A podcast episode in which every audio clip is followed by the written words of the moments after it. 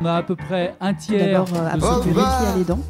Puisque deux malades sur Euh, trois. notre, objectif, c'est de qu'une personne par foyer en France euh, qui viennent, soit euh, à minima Il y initiée. ils ne mettent pas obligatoirement derrière le mot Croix-Rouge, derrière le mot bénévolat.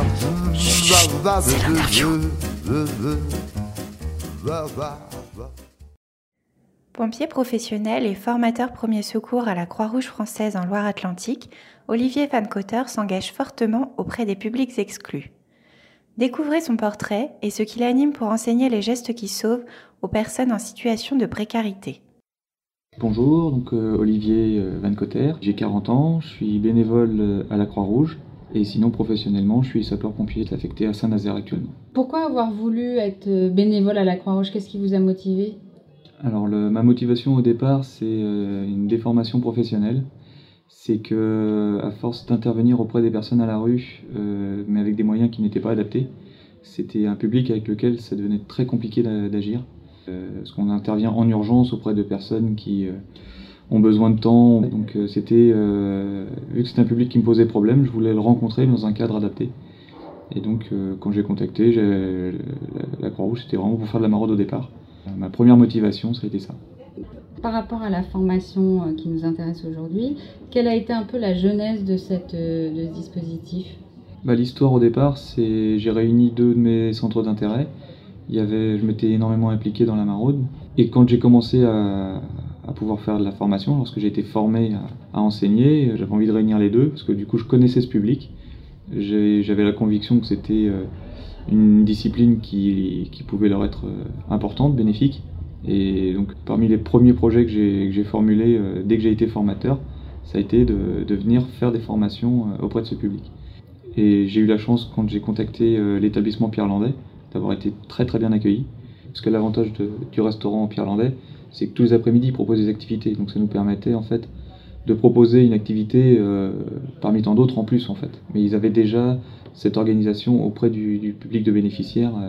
Ils mangent le midi, ils restent et puis ils ont une activité l'après-midi.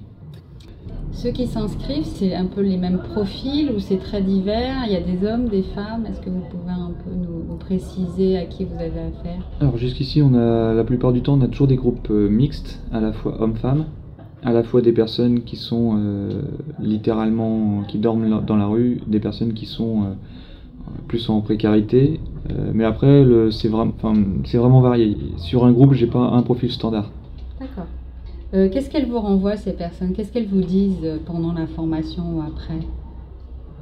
Alors déjà pendant la formation, ce que je trouve euh, intéressant, c'est qu'ils ont toujours des, un, passé qui est impressionnant dans le domaine où j'interviens.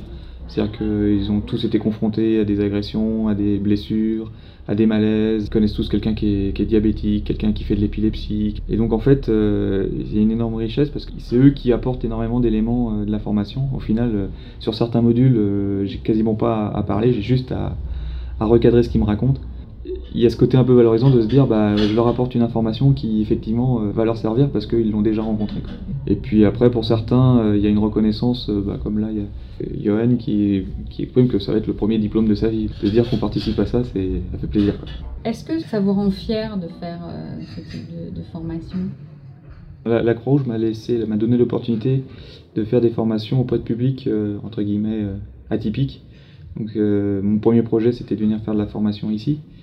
Après, euh, vu que j'ai travaillé pendant 10 ans avant euh, auprès de personnes en situation de handicap, euh, j'ai comme ça j'ai pu former des personnes à mobilité réduite, tétraplégiques, paraplégiques, et puis des formations en centre de détention. Donc auprès de publics mineurs et de publics majeurs. Ma petite fierté, c'est ça, c'est d'intervenir auprès de ces publics qui qui sont pas envisagés au départ. Quel message vous, auriez envie de faire passer à des formateurs comme vous euh, au secourisme à la Croix-Rouge qui ne, ne forment pas ce type de public? Qu'est-ce que vous auriez envie de leur dire? Déjà, faut pas se mettre de frein au départ parce qu'on rentre dans des endroits euh, qu'on n'aurait pas forcément envisagé. Par exemple, le centre de détention, j'avais jamais imaginé y aller. Après, c'est un petit peu une des paroles qu'on a beaucoup à la Croix-Rouge, c'est ne pas confondre la personne et la situation. Mettre un peu de côté le contexte, parce que euh, une fois qu'on se retrouve, on est euh, des personnes devant d'autres personnes et, euh, et, et le contexte finalement, il, il prend une part relativement minime dans, dans l'activité. Dernière question, qu'est-ce que ça dit de vous, cette initiative? En gros, quand je vois un public à qui on s'adresse pas, bah, moi j'ai envie de lui parler et puis euh, les histoires que je connais, j'ai envie de lui raconter. surtout si je suis convaincu qu'elles sont utiles. Quoi. Merci. Je vous en prie. On a à peu près un tiers. D'abord, de apprendre ce le public. métier à l'aidant. Parce que deux malades sur Euh, trois. notre, objectif, c'est de qu'une personne par Les foyer en France euh, qui viennent, soit euh, à minima il y initié. en a, ils ne mettent pas obligatoirement derrière le mot Croix-Rouge, derrière le mot bénévolat.